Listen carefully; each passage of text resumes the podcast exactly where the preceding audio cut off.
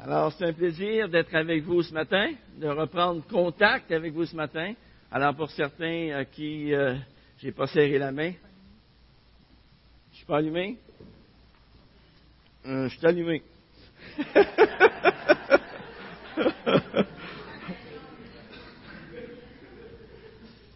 eh bien, c'est un plaisir de vous revoir après un mois d'absence. Alors, c'est vraiment un plaisir d'être là avec vous. Et euh, on vient de chanter un chant magnifique. Est-ce que vous avez hâte de voir sa gloire, de pouvoir le chanter, de pouvoir le louer pour toute l'éternité? Wow, c'est quelque chose, hein? Je ne sais pas ce qui a été dit avant dans l'épître aux Éphésiens, parce que j'ai quitté depuis un mois, mais euh, je sais une chose, c'est que dans notre étude du livre aux Éphésiens, nous avons infiniment au-delà de tout ce que nous demandons et même pensons. Nous avons reçu énormément. Nous sommes riches, riches en Jésus-Christ. Tout ce qu'on a reçu de lui est tout à fait inimaginable. Et toutes ces richesses, tous ces dons spirituels qui nous ont été donnés de la part du Seigneur, eh bien, on ne peut pas juste les garder pour nous. On doit les partager hein, avec les gens. Et de quelle manière Avec amour et sans compter. Sans compter. Ce matin, eh bien, nous allons poursuivre dans un texte où la parole de Dieu met en contraste ce que nous étions dans notre ancienne vie, là où nous dépensions pour nous-mêmes, avec ce que nous sommes devenus dans notre nouvelle vie où nous dépensons pour Dieu et pour les autres.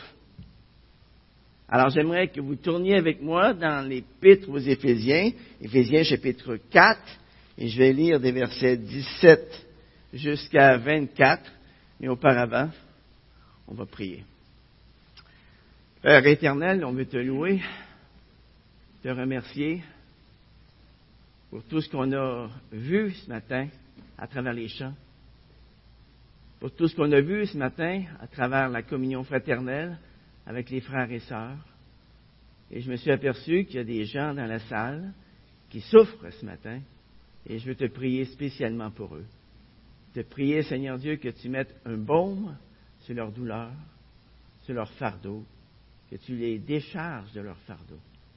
Seigneur, je te prie afin que, ensemble, on puisse être unis les uns aux autres dans la grâce qui nous est commune. Seigneur, je te prie afin que tu ouvres nos cœurs ce matin à ta parole et qu'on ne voit pas le messager, mais qu'on voit ta parole. Au nom de Jésus. Amen. Alors, Éphésiens chapitre 4, verset 17 nous dit, Voici donc ce que je dis et ce que j'atteste dans le Seigneur. C'est que vous ne devez plus marcher comme les païens, qui marchent selon la, vanité de leur intelligence. Ils ont la pensée obscurcie. Ils sont étrangers à la vie de Dieu à cause de l'ignorance qui est en eux et de l'endurcissement de leur cœur. Ils ont perdu tout sens moral. Ils se sont livrés au dérèglement pour commettre toute espèce d'impureté jointe à la cupidité. Mais vous, ce n'est pas ainsi que vous avez appris à connaître le Christ, si du moins vous avez entendu parler de lui, et si vous avez été instruit en lui, conformément à la vérité qui est en Jésus. C'est-à-dire, vous dépouillez, à cause de votre conduite passée, de la vieille nature qui se corrompt par les convoitises trompeuses être renouvelé par l'esprit dans votre intelligence et revêtir la nature nouvelle, créée selon Dieu dans une justice et une sainteté que produit la vérité. Wow. Lorsque Paul écrit ce texte aux chrétiens d'Éphèse, eh bien, l'Église est environnée par beaucoup, beaucoup, beaucoup d'immoralité.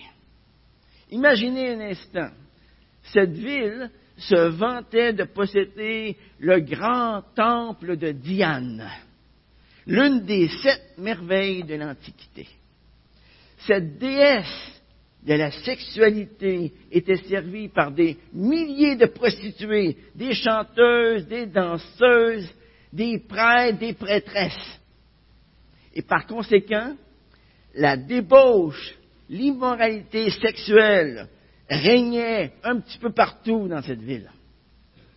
Et au milieu de tout cela se retrouvait l'église d'Éphèse. D'ailleurs, la plupart des croyants d'Éphèse avaient déjà participé à, à, tout ce paganisme. Et jour après jour, ces croyants devaient faire face à des tentations continuelles qui les incitaient à retourner à leurs anciennes habitudes. Près de 2000 ans se sont écoulés depuis cet écrit à l'église d'Éphèse. Et pourtant, plus que jamais auparavant, nous pouvons facilement nous identifier à ce que les croyants d'Éphèse pouvaient vivre. Dans ce passage, la parole de Dieu expose devant nous deux façons de marcher dans ce monde. Marcher selon les vieilles habitudes du vieil homme, telles que décrites dans les versets 17 à 20, ou bien marcher selon les habitudes du nouvel homme, telles que décrites dans les versets 21 à 24. Contraste. Ancienne vie, nouvelle vie. Vieil homme, nouvel homme. Vieille nature, nouvelle nature. Le vieil homme, c'est ce que nous étions autrefois, avant de nous repentir, avant d'accepter le Seigneur Jésus-Christ dans notre vie comme Seigneur et Sauveur. Et au verset 17, la parole de Dieu nous dit que tous ceux qui ont revêtu l'homme nouveau, qu'est-ce qu'ils doivent faire? Vous ne devez plus marcher comme les païens. Vous ne devez plus marcher selon le vieil homme.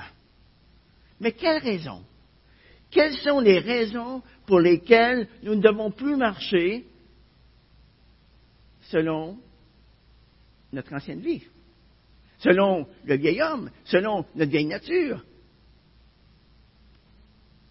La première raison, c'est parce que les non-croyants marchent selon la vanité de leur intelligence. Ils ont la pensée obscurcie. C'est ce qu'on voit au verset 17 et au début du verset 18. Il y a plusieurs années, il y a un psychologue qui a posé une question à 3000 personnes. Quelle est votre raison de vivre? C'est une bonne question. Quelle est votre raison de vivre? Il a été surpris d'entendre que 94% d'entre eux enduraient le présent dans l'attente du futur. Mais qu'est-ce qu'ils attendaient du futur? Ils attendaient passivement que quelque chose arrive. Ils attendaient que les enfants grandissent et quittent le foyer. Ils attendaient à l'année prochaine pour savoir ce qui se passerait. Ils attendaient à demain. Ils attendaient sans réaliser que tout ce qu'on a, c'est aujourd'hui. C'est aujourd'hui. Parce que hier est fini et demain ne viendra peut-être jamais.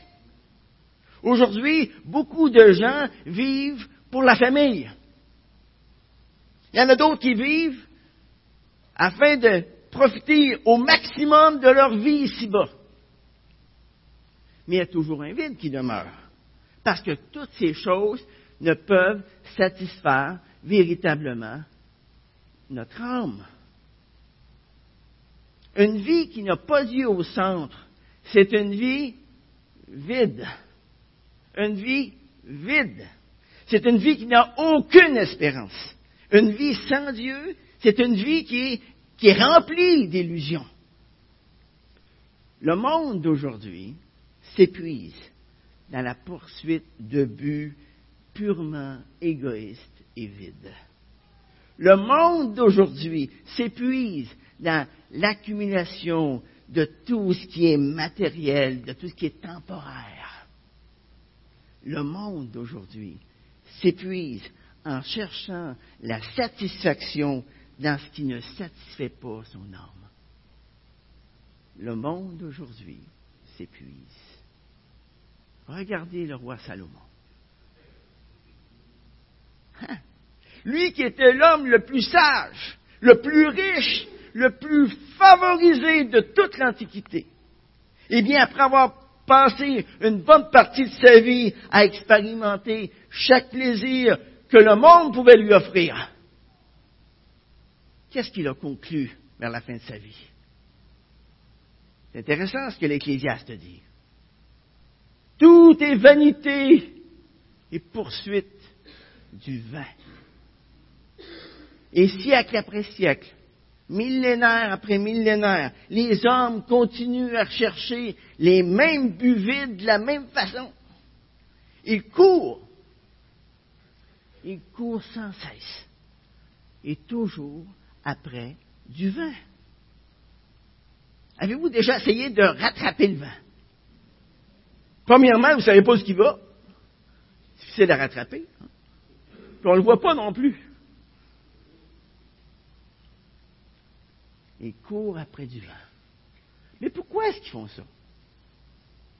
Parce que leur pensée est obscurcie. Tout simplement. Leur pensée est obscurcie. Dans 2 Corinthiens, chapitre 3, versets 14 à 16, la parole de Dieu nous dit, mais ils se sont endurcis dans leur pensée. Car jusqu'à ce jour, lorsqu'ils font la lecture de l'Ancien Testament, le même voile demeure.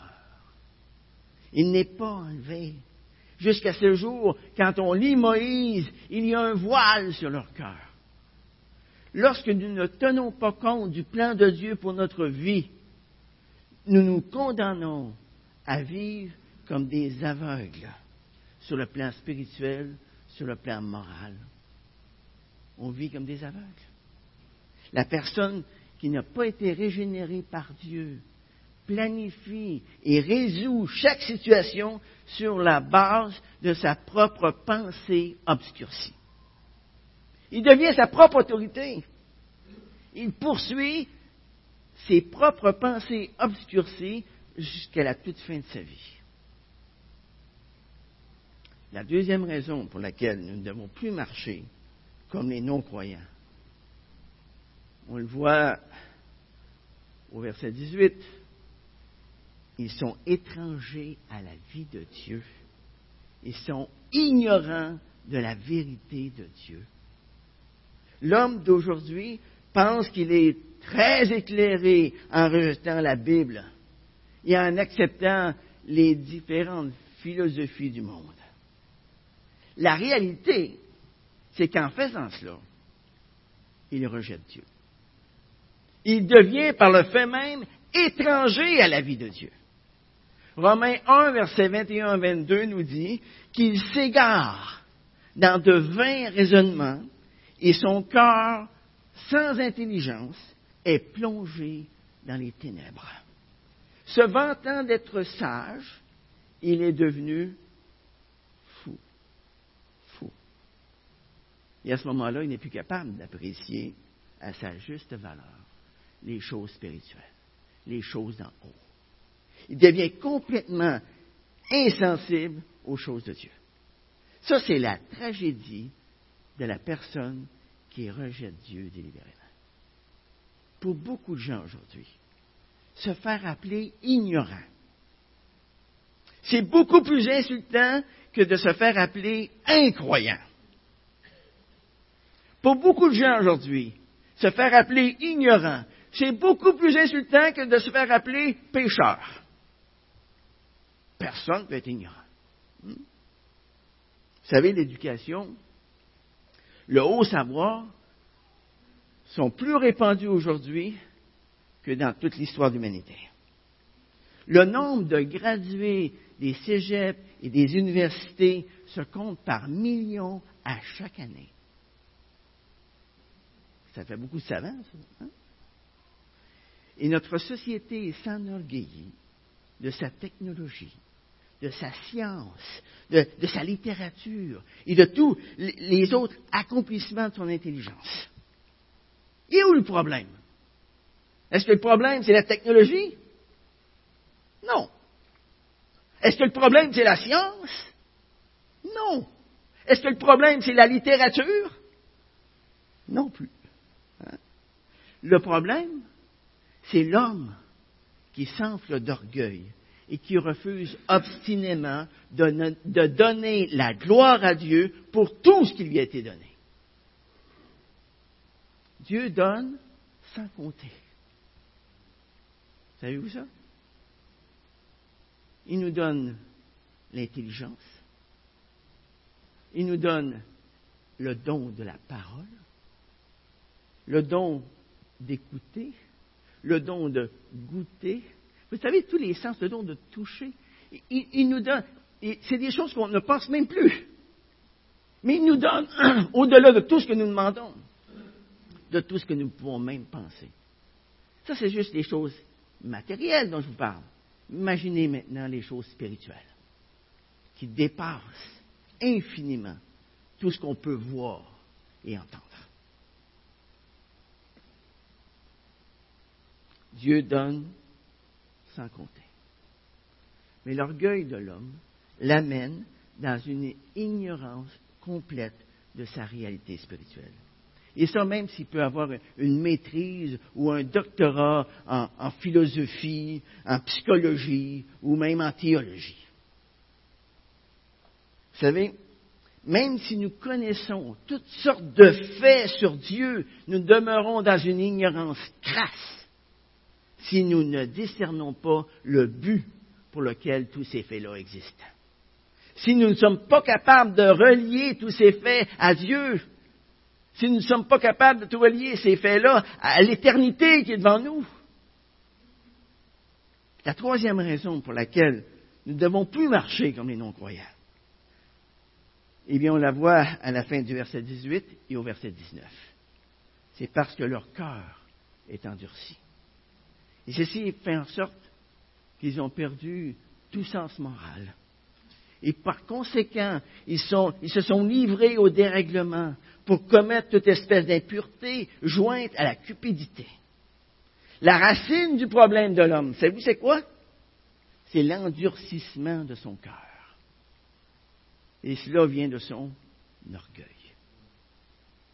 On pourrait penser que le non-croyant va faire tous ses efforts pour, sortir de cette terrible situation spirituelle qui le rend totalement inacceptable devant Dieu. Eh bien non.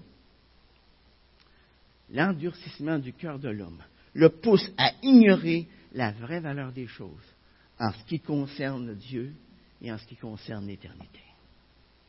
Et par conséquent, l'incroyant, de façon tout à fait naturelle, n'est pas porté à s'inquiéter des, conséquences de ses pensées, des conséquences de ses actions.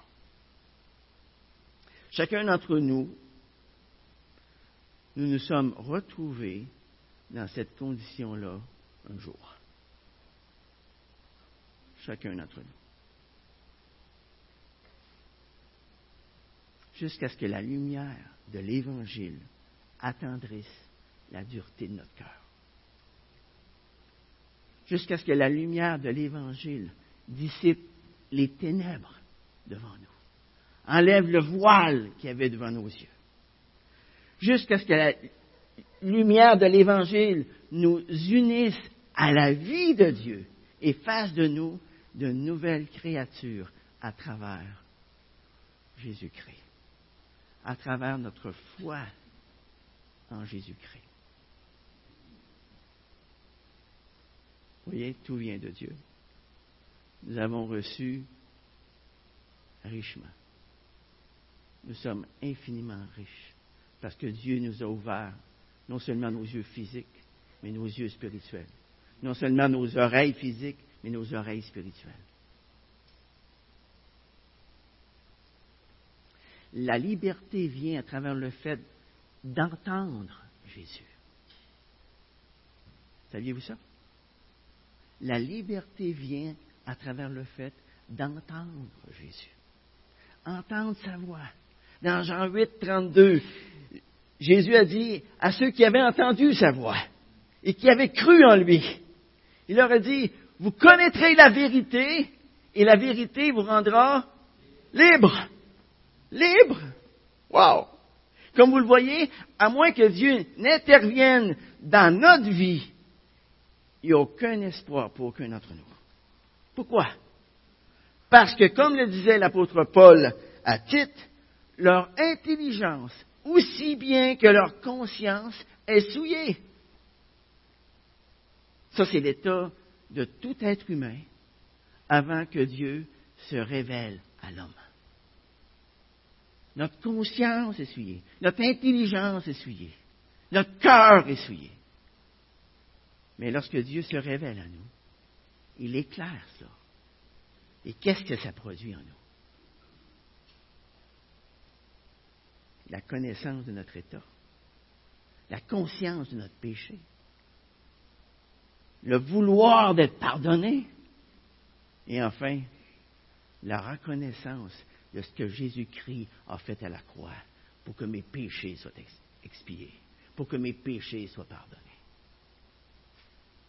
Voyez, l'homme livré à lui-même cède tout naturellement à la convoitise, à l'impureté, à la cupidité. Et lorsqu'il perd tout sens moral, eh bien, les désirs de l'homme qui n'est pas né de nouveau se portent tout naturellement vers les choses mauvaises. C'est ça qui arrive.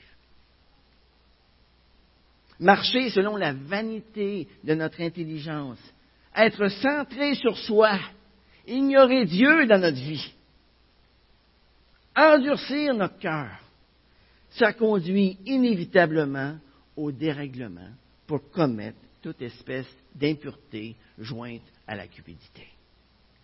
Et à ce moment-là, la vie de l'homme non régénéré peut se résumer ainsi. Un gros tas de cendres de semaines, de mois et d'années gaspillées. C'est ça à quoi se résume une vie sans Dieu. Un gros tas de cendres. Vous savez, si l'homme a travaillé dur que pour planter des arbres, que pour faire des jardins de fleurs, que pour construire une magnifique maison, et s'il n'a jamais consulté le maître avant de faire toutes ces choses. C'est tout ce qu'il a fait. Il l'a fait simplement par lui-même et pour lui-même. S'il n'a rien fait ici-bas pour le roi des rois et le seigneur des seigneurs, eh bien, tout ce qui a été fait n'a aucune signification pour l'éternité. Aucune. Ça vaut zéro. Double zéro. Triple zéro. Zéro. C'est simplement une vanité et une poursuite du vent. Et après avoir passé la dégradation morale et spirituelle du vieil homme en revue, dans les versets 17 à 20, l'apôtre Paul déclare à ceux qui pouvaient être tentés de, retomber dans une telle dégringolade, dans une telle dégradation. Il leur dit, mais vous, regardez le verset 20, mais vous, ce n'est pas ainsi, ce n'est pas ainsi que vous avez appris Christ. Ce n'est pas ainsi que vous avez appris à connaître Christ. Remarquez ici que l'apôtre Paul ne dit pas, mais vous, ce n'est pas ainsi que vous avez appris au sujet de Christ. Il dit, c'est ainsi que vous n'avez pas appris Christ. Vous savez, c'est possible de s'instruire au sujet de Jésus-Christ et de jamais le connaître, de jamais être sauvé. Apprendre Christ, ça commence avec la repentance, avec un changement de pensée, un changement d'action en ce qui concerne le péché. Et ça commence avec un changement de pensée et d'action en ce qui concerne Dieu. On ne voit plus Dieu de la même façon. On ne voit plus le péché de la même façon non plus. Il y a un changement radical qui se passe. Que ce soit Jean-Baptiste, que ce soit Jésus, que ce soit les apôtres, ils ont tous commencé leur ministère en prêchant la repentance. Repentez-vous. Ça, c'est le point de départ du salut. Celui qui va être sauvé doit d'abord se repentir et ensuite se détourner du péché. Se détourner du péché. Un jour, Billy Graham était dans un avion avec un ami qui était assis à ses côtés. Et là, il y avait un homme sous qui dérangeait tout le monde dans l'avion. Il n'arrêtait pas de se lever, il n'arrêtait pas de parler fort, il touchait l'hôtesse, il la pinçait quand elle passait. Ça énervait tout le monde.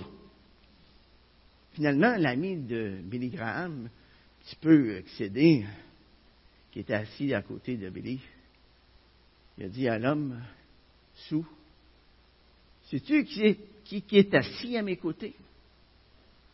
l'homme a répliqué, non, qui est-ce? Son ami a répondu, c'est Billy Graham, le célèbre prédicateur. Et l'homme sourd répliqua, ah ouais, c'est pas vrai. Hein? Alors il s'est tourné vers Billy Graham et lui a dit, serrez-moi la main, M. Graham. Vos sermons m'ont vraiment aidé.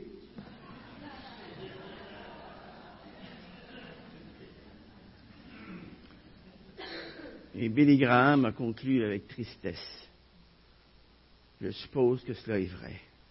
De la même manière, pour des milliers de personnes qui se sont avancées lors de mes croisades. Quelle tristesse.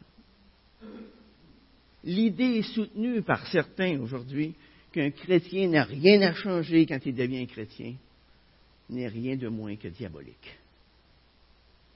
Sous le prétexte d'élever la grâce de Dieu, cette notion ne fait rien d'autre que d'envoyer beaucoup de gens avec confiance sur leur chemin large qui mène à la perdition.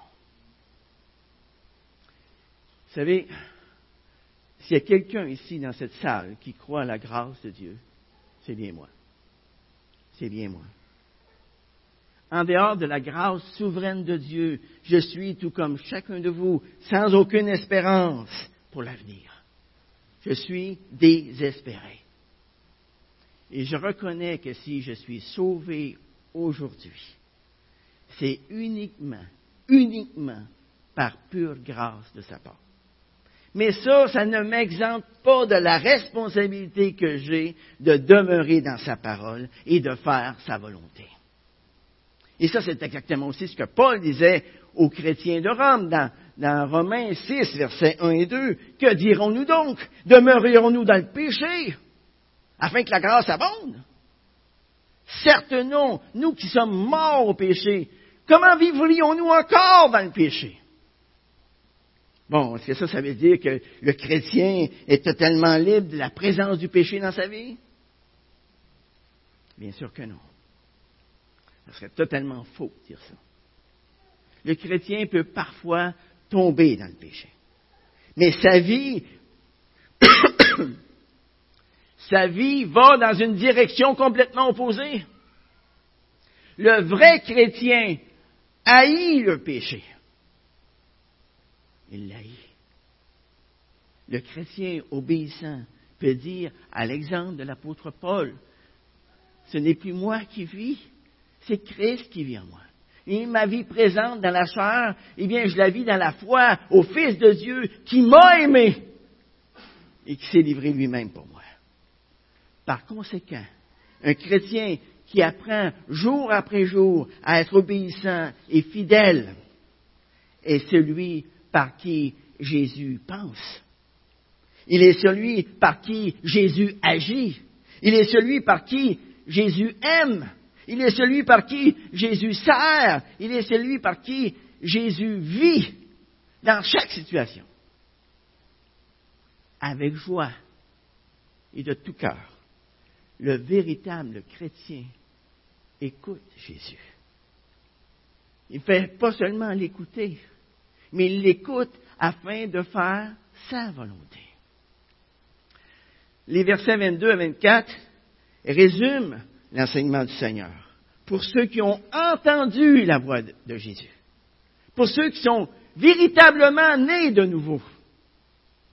Et qu'est-ce qu'ils ont de particulier, ces gens-là? Et regardez le verset 24. Hein? Regardez le verset 24. Qu'est-ce qu'on y lit?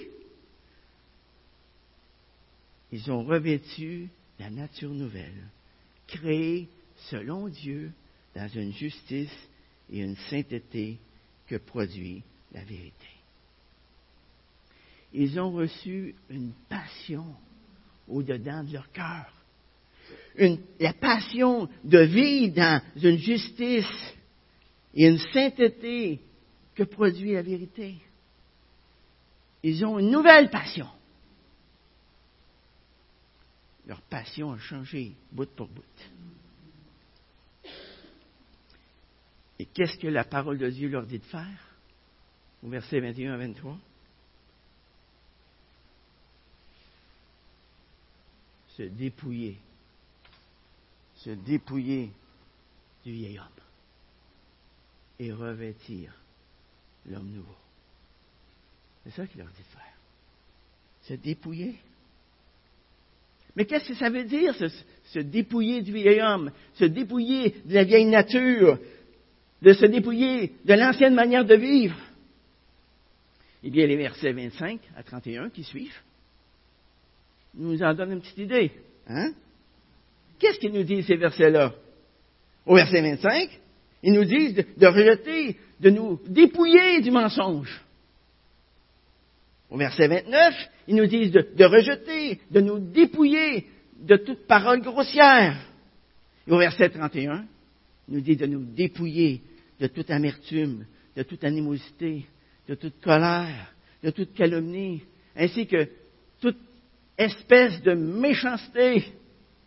Et ça, ça peut inclure l'inconduite, l'impureté, les mauvais désirs, la cupidité, qui est une idolâtrie c'est dépouiller de la vieille nature, c'est de rejeter les pratiques de la vieille nature. Et maintenant, que veut dire se revêtir de l'homme nouveau? Se revêtir de la nouvelle nature. Eh bien, les mêmes versets, les versets 25 à 32, nous en donnent aussi une petite idée. Qu'est-ce qu'ils nous disent ces versets? Et au verset 25, il nous dit de dire la vérité à son prochain. Et au verset 15, avant, il avait dit avec amour. Dire la vérité avec amour. Il nous dit aussi au verset 28 de travailler honnêtement de nos mains pour avoir de quoi donner à celui qui est dans le besoin. Au verset 29, ils nous disent de dire des paroles qui vont construire l'autre, qui vont édifier l'autre, qui vont lui procurer une grâce.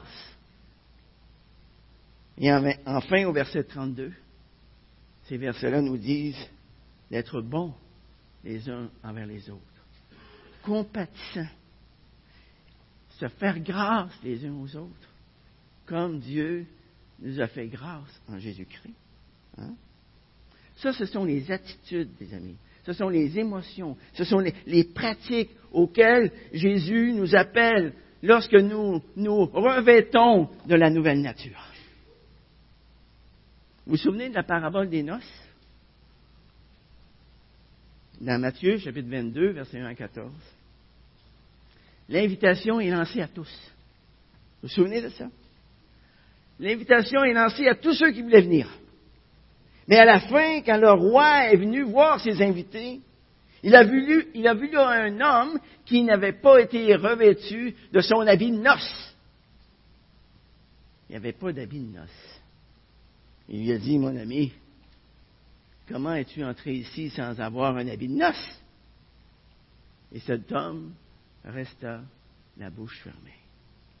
Et le roi dit au serviteur, liez-lui les mains les pieds, et jetez-les dans les ténèbres du dehors, où il y aura des pleurs et des grincements dedans. Vous savez,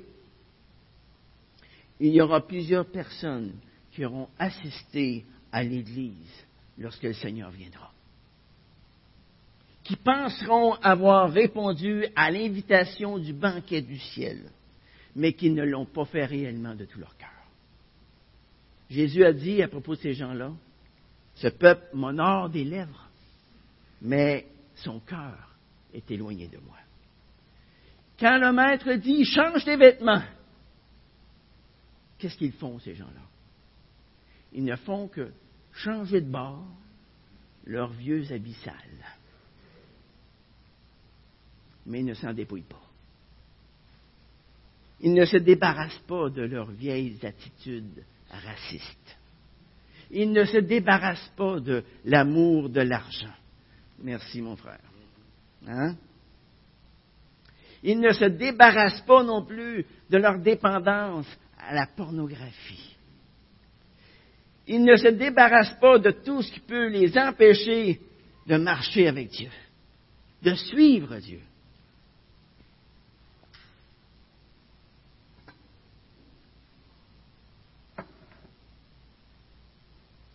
Vous savez, ils veulent aller au ciel, mais ils ne veulent pas changer de vêtements.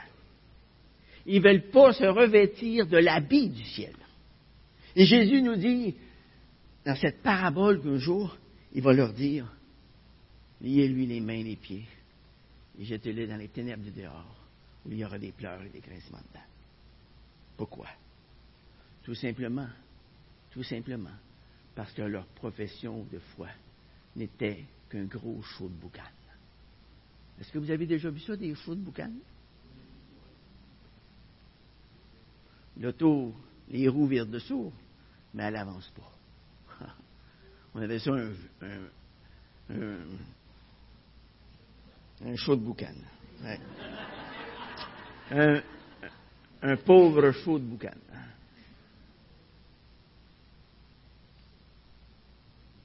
Vous savez, se dépouiller du vieil homme, revêtir l'homme nouveau, ça n'a rien d'optionnel. Ce n'est pas une option. C'est un prérequis qui ne fait que démontrer si nous avons réellement cru ou pas. Tout simplement. Tout simplement. On reconnaît un arbre à ses fruits, nous dit Seigneur Jésus. Hein. J'aimerais tout de suite ajouter que se dépouiller du vieil homme et revêtir l'homme nouveau, c'est quelque chose qu'on ne peut pas faire soi-même. OK? C'est quelque chose qu'on ne peut faire soi-même. Car on pourrait s'en attribuer le mérite. Moi, je me suis dévêtu de ma vieille habit et j'ai revêtu l'homme nouveau. Moi! Hein? On pourrait s'en attribuer le mérite, malheureusement. C'est Dieu qui suscite dans le cœur de l'homme, dans le cœur de, qui s'abandonne à lui, le vouloir et le faire. Comme vous le voyez, le christianisme est différent de toutes les écoles de pensée du monde. Ce n'est pas un cours moral basé sur ce que toi tu peux faire, pour te changer toi-même, pour t'améliorer toi-même. Ça, c'est l'école du légalisme, mes amis. N'est pas l'école de la grâce. Regardez Éphésiens 2, 8 à 10.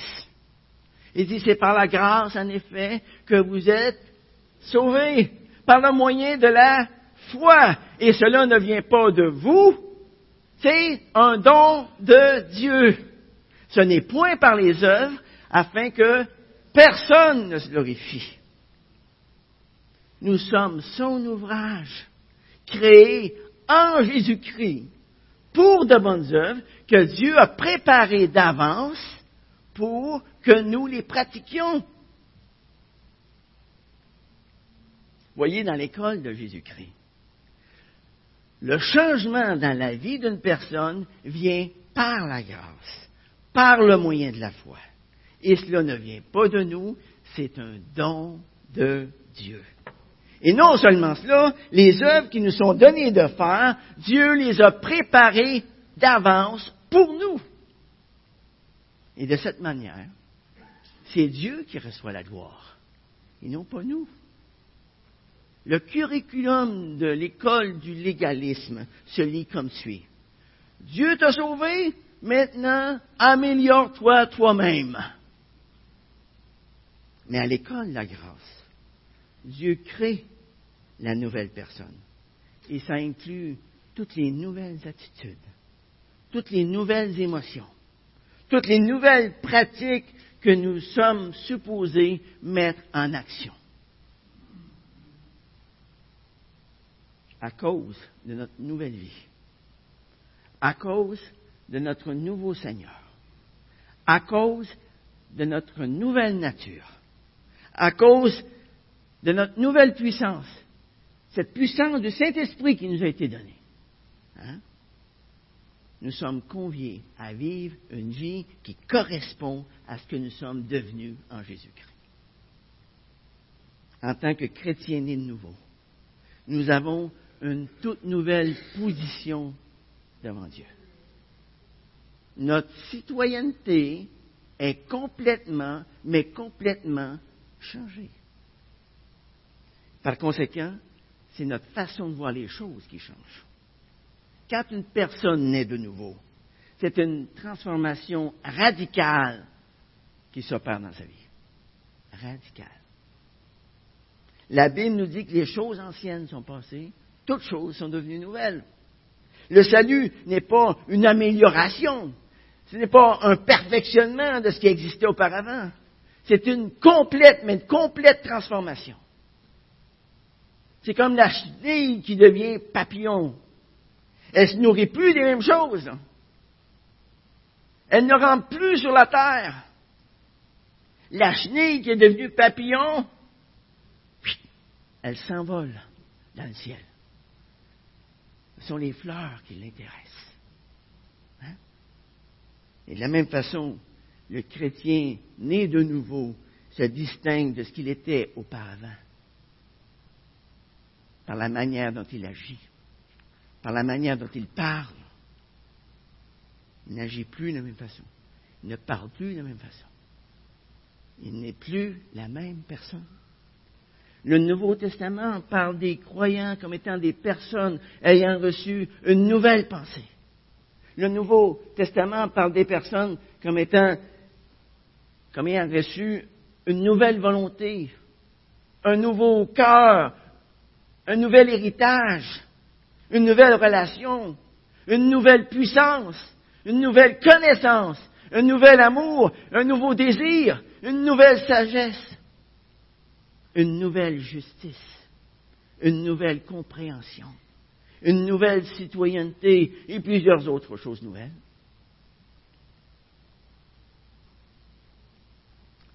C'est pas simplement que le nouveau croyant reçoit quelque chose de nouveau, mais il devient quelque chose de nouveau. Il est devenu quelque chose de nouveau. Et bien qu'il ne soit pas encore entièrement parfait, le péché ne domine plus sur lui. La présence du Saint-Esprit dans la vie du chrétien engendre dans son cœur une haine pour le mal et un amour pour le bien. Et par conséquent, le chrétien ne veut plus rien savoir de marcher comme les païens. Mais il veut marcher d'une manière digne de la vocation qui lui a été adressée. Qu'en est-il de toi ce matin? Prions. Seigneur, merci. Merci pour ton merveilleux salut. Merci parce que tu t'es fait connaître à nous, Seigneur. Merci d'avoir ouvert nos yeux, d'avoir ouvert nos oreilles pour qu'on te voie, pour qu'on t'entende. Merci pour cette nouvelle vie que tu nous permets maintenant d'expérimenter. Merci parce qu'encore aujourd'hui, ta main n'est pas trop courte pour sauver. Et s'il y a une personne ici ce matin qui reconnaît dans son cœur ne pas avoir revêtu la nouvelle nature, que toi seul tu peux donner, ma prière pour toi ce matin, c'est que le Saint-Esprit te pousse à la repentance. Ma prière pour toi, c'est que tu reconnaisses dans le fond de ton cœur ton immense besoin de Dieu. Et que Dieu, dans sa miséricorde, t'accorde sa paix. Amen.